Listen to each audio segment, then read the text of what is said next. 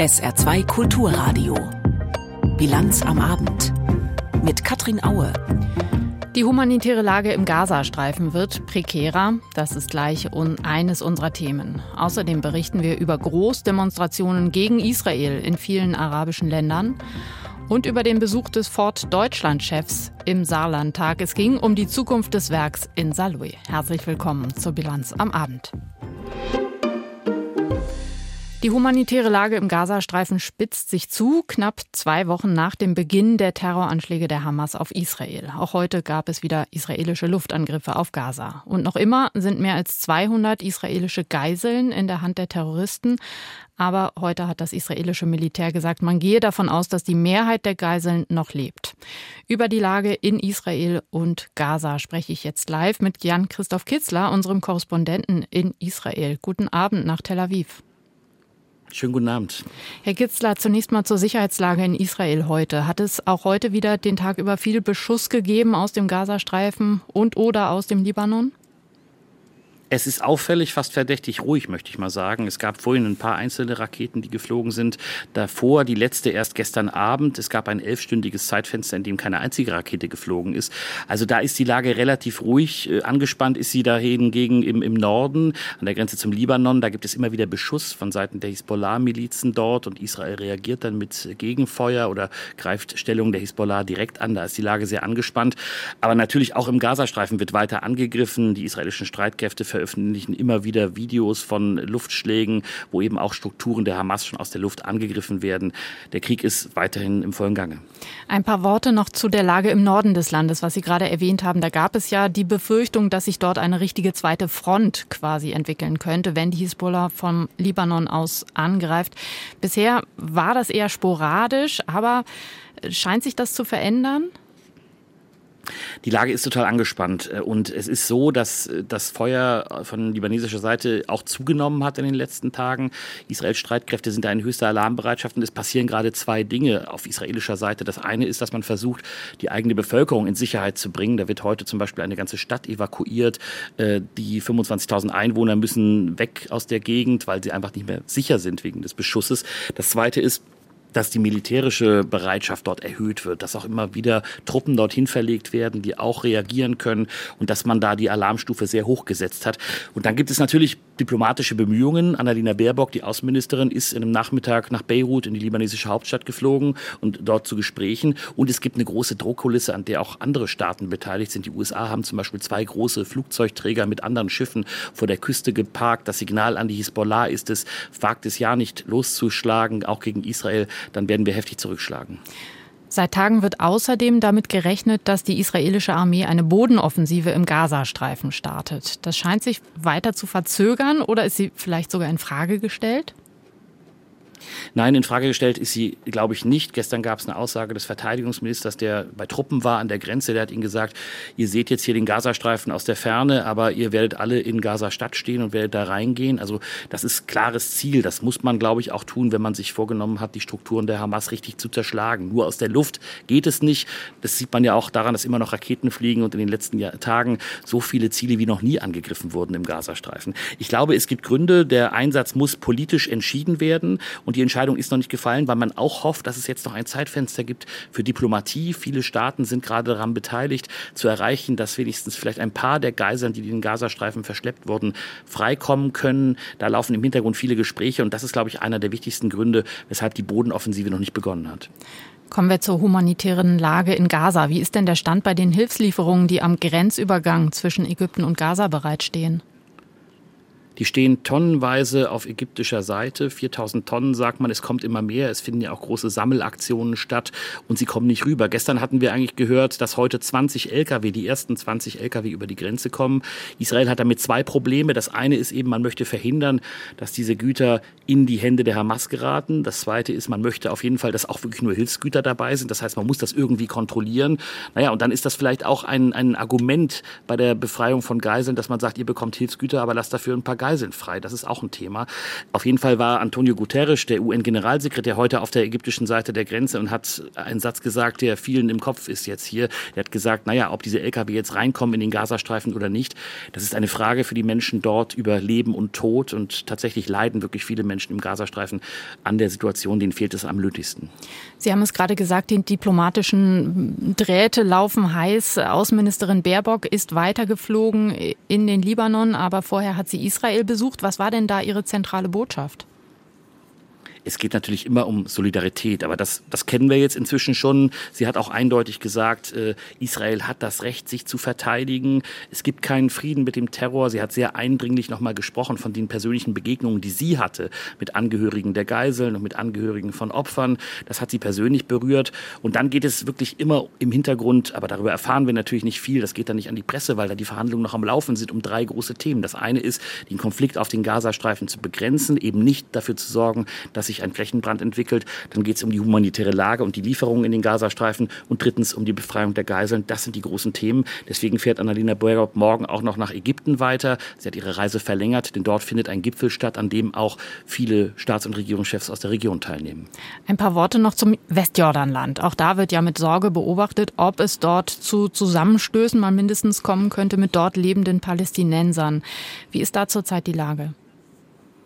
Na, das ist schon sehr angespannt auch. Die äh, Streitkräfte sind auch dort in Alarmbereitschaft. Man fragt sich manchmal, wo nimmt Israel die ganzen Soldaten her, wenn die doch im Gazastreifen und im Norden zusammengezogen sind. Aber auch da gab es sozusagen äh, Proteste, vor allem vor zwei Tagen, als ein Krankenhaus getroffen wurde bei einer Explosion, die wahrscheinlich von einer Israel, von einer palästinensischen Rakete ausgelöst wurde. Da gab es Massenproteste auf den Straßen, Steine wurden geworfen. Die Lage ist dort sehr, sehr angespannt und äh, längst nicht richtig unter Kontrolle. Auch da könnten sich viele Menschen Menschen am Protest gegen Israel, an dem gewaltsamen Widerstand auch gegen Israel beteiligen. Unser Korrespondent für Israel, Jan-Christoph Kitzler, live in der Bilanz am Abend auf SR2 Kulturradio. Über das israelisch-libanesische Grenzgebiet haben wir eben gesprochen. Keine Entwarnung dort, im Gegenteil. Das hatte auch die Bundesregierung im Blick, auch wegen der im Libanon lebenden deutschen Staatsbürgerinnen und Staatsbürger. Georg Schwarte. Das Auswärtige Amt wiederholt seine Aufforderung an alle deutschen Staatsangehörigen im Libanon, das Land zu verlassen. Der offiziell als Ausreiseaufforderung bezeichnete Appell verweist dabei auf derzeit angebotene kommerzielle Flüge aus Beirut. Das Auswärtige Amt bereite sich zusammen mit der Bundeswehr aber auch auf alle Eventualitäten vor, um selbst schnell reagieren zu können. Danach wird für den rund um die Uhr vorgehaltenen knapp 1400 Soldatinnen und Soldaten umfassenden Einsatzverband für militärische Evakuierungsoperationen die Führungs- und Planungskapazität erhöht.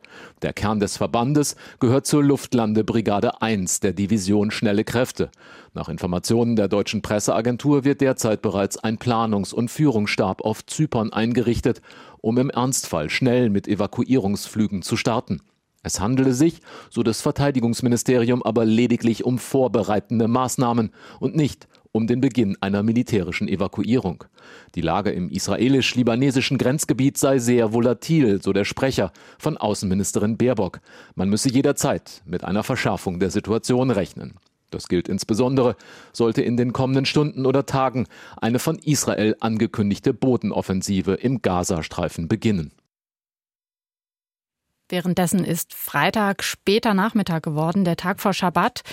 Viele Jüdinnen und Juden gehen in die Synagoge oder sie würden gerne, aber lassen es lieber bleiben. In Berlin zum Beispiel hat die jüdische Gemeinde zu Berlin eine Sicherheitswarnung veröffentlicht da im Laufe des Nachmittags am Adenauerplatz in Charlottenburg, wo viele Juden leben, Anti-Israel-Demonstrationen stattfinden, schreibt die Gemeinde, und da gewalttätige Ausschreitungen leider nicht ausgeschlossen werden können, bitten wir Sie, dieses Gebiet weiträumig zu meiden. Das ist Deutschland im Jahr 2023. Dass auch die Behörden zurzeit besonders wachsam sein müssen, wurde heute bei einer Pressekonferenz in Wiesbaden bestätigt. Theresa Peters berichtet. Laut dem Vizepräsidenten des Bundeskriminalamts Jürgen Peter ist die Sicherheitslage in Deutschland aufgrund der Situation in Israel gerade sehr instabil. Das sagte Peter heute Nachmittag bei einem gemeinsamen Pressestatement mit Bundesinnenministerin Nancy Faeser. Derzeit gebe es aber keine Hinweise auf einen bevorstehenden Anschlag, so Peter weiter. Innenministerin Faeser sagte, dass es im Zusammenhang mit Demonstrationen in Deutschland schon mehr als 1100 Straftaten gegeben habe, darunter Körperverletzung, Landfriedensbruch und Volksverhetzung. Das Bundesamt für Verfassungsschutz arbeite weiterhin an einem Betätigungsverbot für die Hamas in Deutschland. Mit diesem Verbot sei in den nächsten Tagen zu rechnen. Auch in einigen arabischen Ländern gehen die Proteste weiter. Gestern ist ja bei Ausschreitungen in der tunesischen Stadt Al-Hamma eine Synagoge in Brand gesetzt worden. Über Demonstrationen heute berichtet Thilo Spanhell.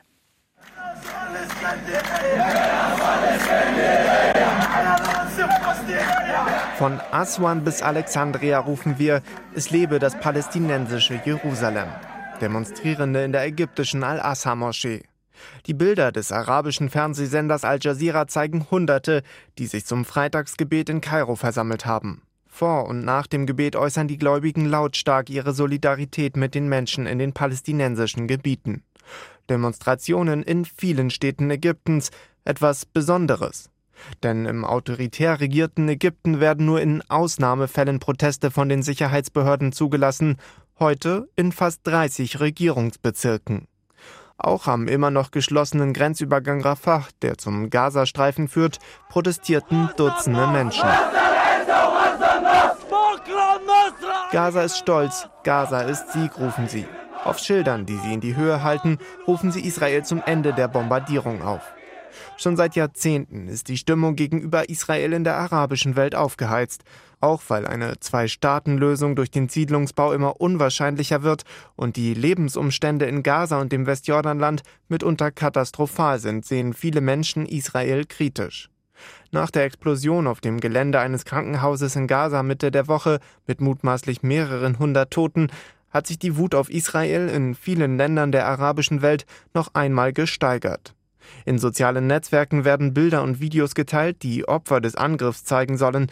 Auch wenn Israel die Schuld für den Angriff zurückgewiesen hat und die Ursache für die Explosion in einer fehlgeleiteten Rakete des islamischen Dschihad sieht, ein großer Teil der Menschen in der arabischen Welt sieht die Verantwortung bei Israel.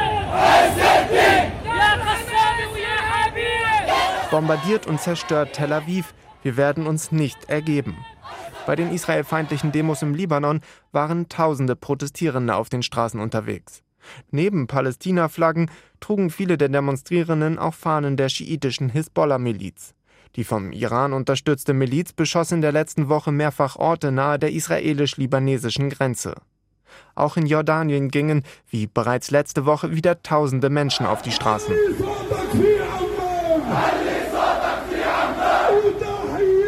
Das Volk will Palästina befreien, erhebt eure Stimmen in Amman. So die Protestierenden. Auf den vom arabischen Fernsehsender Al Jazeera übertragenen Bildern sind hunderte Palästina-Flaggen zu sehen. Die Menschen drängen sich dicht an dicht in den Straßen der jordanischen Hauptstadt Amman, ein Reporter des Fernsehsenders Al Jazeera beschreibt die Situation. Die Menschen auf den jordanischen Straßen unterstützen den Widerstand mit aller Kraft. Sie fordern, dass das ganze Land den Menschen in Gaza zur Seite steht. Mehr als zwei Millionen palästinensische Flüchtlinge leben UN-Angaben zufolge in Jordanien. Viele von ihnen dürften heute auf die Straße gegangen sein. Es ist 17.43 Uhr. Jetzt die Meldungen in Kürze von Stefanie Balle. Ehrenamtliche Helfer in Deutschland sollen künftig besser vor Straftaten geschützt werden. Der Bundesrat will das Strafrecht entsprechend verschärfen und plant eine Gesetzesinitiative im Bundestag. Damit reagiere man auf die wachsende Zahl an Übergriffen, zum Beispiel auf freiwillige Feuerwehrleute oder Schiedsrichter in Sportvereinen. Verschärfungen sind auch im Hinblick auf extremistische Äußerungen in Chatgruppen geplant. Hier gibt es nach Ansicht der Bundesländer bislang eine Gesetzeslücke. Der saarländische Keramikhersteller Willora und Boch hat in den ersten neun Monaten des Geschäftsjahres Umsatzeinbußen hinnehmen müssen. Wie das Unternehmen in Mettlach mitteilte, gab es einen Rückgang um mehr als zehn Prozent. Grund dafür sei unter anderem die schwächelnde Konjunktur, vor allem in der Baubranche. Besonders deutlich war der Umsatzrückgang demnach in Zentraleuropa. In China und Südeuropa sei der Umsatz dagegen gestiegen. Die Stadt Saarbrücken hat eine für morgen angemeldete Pro-Palästina-Demonstration genehmigt. Die Kundgebung soll den Angaben zufolge um 17.30 Uhr vor der Europagalerie stattfinden. Laut Stadt hat die Polizei bislang keine Hinweise, die ein Verbot der Versammlung rechtfertigen würden. Der Ablauf der Demonstration werde aber Basis sein für künftige Anmeldungen. Das Saarland bewirbt sich für die nationalen Sommerspiele des Special Olympics im Jahr 2026. Sportminister Joost und der Vorstand des Landessportverbands Kopkow haben heute die Bewerbungsunterlagen persönlich in Berlin abgegeben. Joost sagte, Inklusion kenne keine Grenzen. Die Special Olympics im Saarland seien nicht nur ein sportliches Ereignis, sondern auch ein Symbol für Vielfalt und Gemeinschaft. Wer den Zuschlag für die Ausrichtung der Veranstaltung erhält, wird Ende des Jahres feststehen.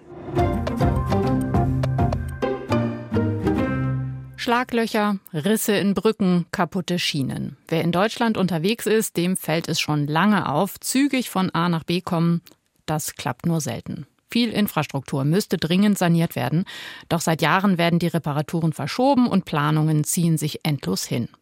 Die Ampelkoalition will das ändern. Heute hat der Bundestag dafür das sogenannte Planungsbeschleunigungsgesetz verabschiedet. Torben Ostermann berichtet. Bundesverkehrsminister Volker Wissing wirkt gut gelaunt, als er ans Rednerpult tritt. Er findet, und überhaupt ist heute ein guter Tag für die Zukunft von allen, die mobil sein wollen und mobil sein müssen und die deshalb auf gut ausgebaute, leistungsfähige Verkehrswege angewiesen sind. Schon im Koalitionsvertrag hatte sich die Ampel vorgenommen, bei Ausbau und Reparatur von Brücken, Schienen und Straßen künftig schneller zu sein. 20 Jahre lange Planungs- und Bauphasen sollen in Deutschland endlich der Vergangenheit angehören. Höchste Zeit für mehr Entschlossenheit, so die grünen Politikerin Susanne Menge. Wir haben über lange Zeit so wenig für den Substanzerhalt ausgegeben, dass sich jetzt eine Bugwelle von Sanierungsarbeiten aufgebaut hat, die für lange Zeit erhebliche materielle, personelle und finanzielle Ressourcen binden wird. Es ist deshalb gut, dass wir das Problem jetzt auch über planrechtliche Vereinfachung angehen. Der Weg hin zu dem heute beschlossenen Gesetz war weit und steinig. Die Ampelparteien hatten sehr unterschiedliche Vorstellungen davon, was genau beschleunigt geplant und gebaut werden soll. Während die Grünen eher die klimafreundliche Schiene im Blick hatten, wollte die FDP das gleiche Tempo auch für Autobahnen. Was folgte, waren mühsame Verhandlungen, die sich über Monate hinzogen, räumt Detlef Müller von der SPD ein. Wie der Volksmund so schön sagt, was lange währt, wird endlich gut. Nach langen und intensiven Beratungen hier im Bundestag und in der Koalition legen wir heute ein sehr gutes Genehmigungsbeschleunigungsgesetz vor. Das Gesetz sieht vor, dass besonders drängende Vorhaben künftig mit dem Label von überragendem öffentlichen Interesse versehen werden. Dieses Label macht es möglich, Verfahren zu verkürzen und schließlich schneller zu beginnen.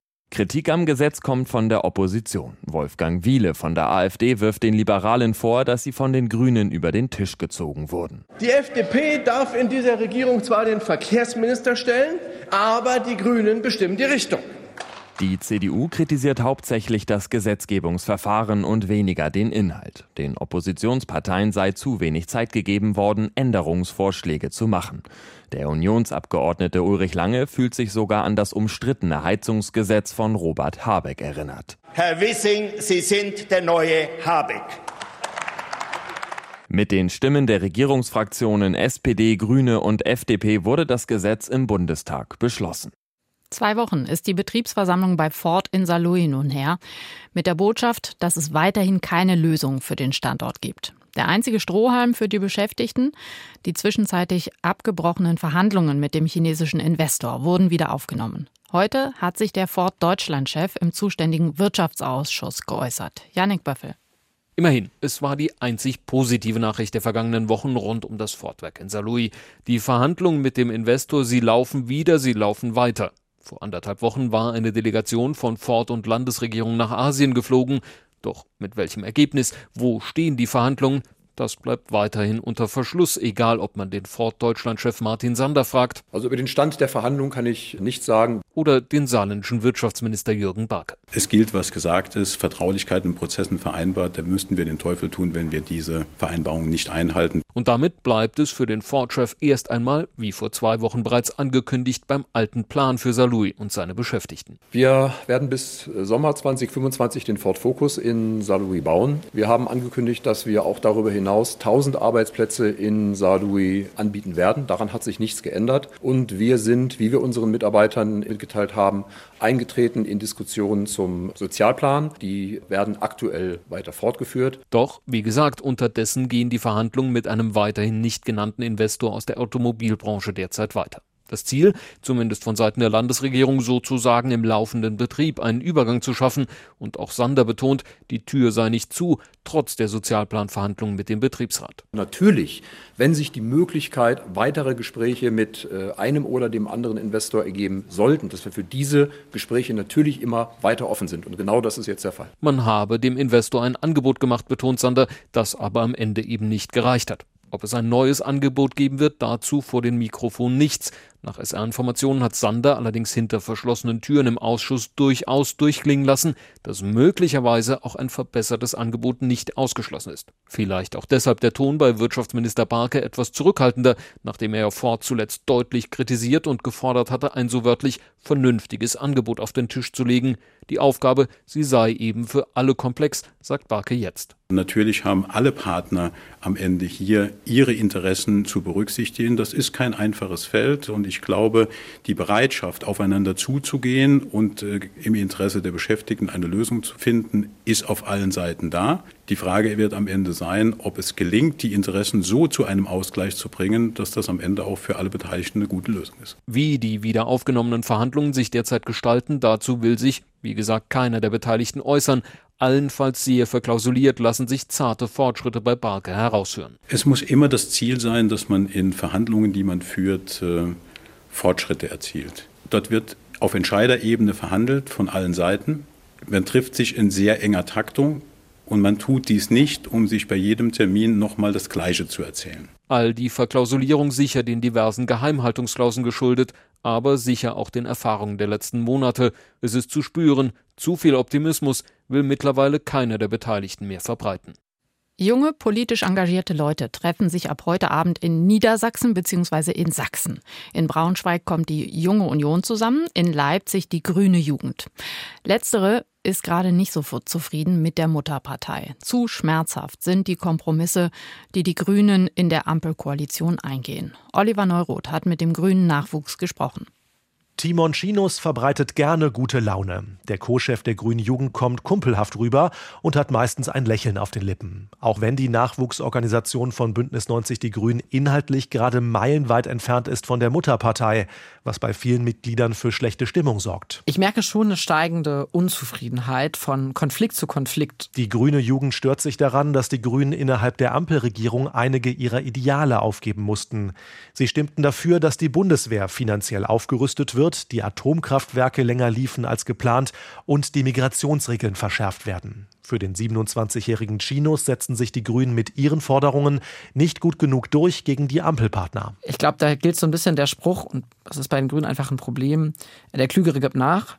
Und da muss man sagen, naja, wenn der Klügere nachgibt, dann regieren halt die Dummen. Und in dem Fall regieren dann nicht die Dummen, sondern die Unmenschlichkeit. Gerade in der Flüchtlingspolitik wünscht sich die grüne Jugend weniger Abschottung und mehr Solidarität mit Geflüchteten. Weil in den nächsten Jahrzehnten, auch durch die Klimakatastrophe, noch viel mehr Menschen fliehen müssen. Und wenn wir uns jetzt daran gewöhnen, dass der Umgang damit ist, Menschen zu entrechten, dann sehe ich wirklich schwarz für die nächsten Jahre. Und deswegen sollten Grüne sich mit aller Vehemenz dagegen stemmen, gegen so einen Rechtsruck. Doch für diesen Kurs sinkt gerade die Zustimmung in der Bevölkerung, meint die 22-jährige Sarah Lee Heinrich, der andere Part der Doppelspitze. Das liegt daran, dass wir eine sehr, sehr starke soziale Verunsicherung haben und die eben ein Nährboden ist, gerade für eine politische Rechte, um die Gesellschaft zu spalten.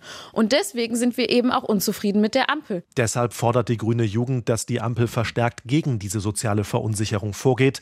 Ein Kurswechsel solle her in Richtung mehr soziale Gerechtigkeit. Die Nachwuchsorganisation der Grünen sieht sich als sozialen Flügel der Partei, ist politisch traditionell eher links geprägt. Auf dem Bundeskongress in Leipzig soll es neben der Ampelhalbzeit vor allem darum gehen, wie sich die grüne Jugend für das nächste Jahr aufstellt, thematisch und personell. Sarah Lee Heinrich und Timon Chinos verlassen die Spitze der Bewegung nach zwei Jahren. So sehen es die Regeln vor. Für mich wird es damit weitergehen, weiter in der grünen Jugend aktiv zu sein, vielleicht nicht in der ersten Reihe. Schau mal gerade, welche Rolle ich für mich da eigentlich finde und weiß aber, dass ich diese Welt, wie sie ist, für wahnsinnig ungerecht halte.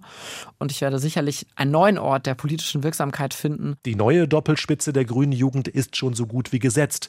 Bisher kandidiert nur das Duo aus Svenja Apun und Katharina Stoller eine Meteorologin und eine Medizinstudentin, beide 25 Jahre alt. Es wäre das erste rein weibliche Führungsteam der Grünen Jugend seit zwölf Jahren.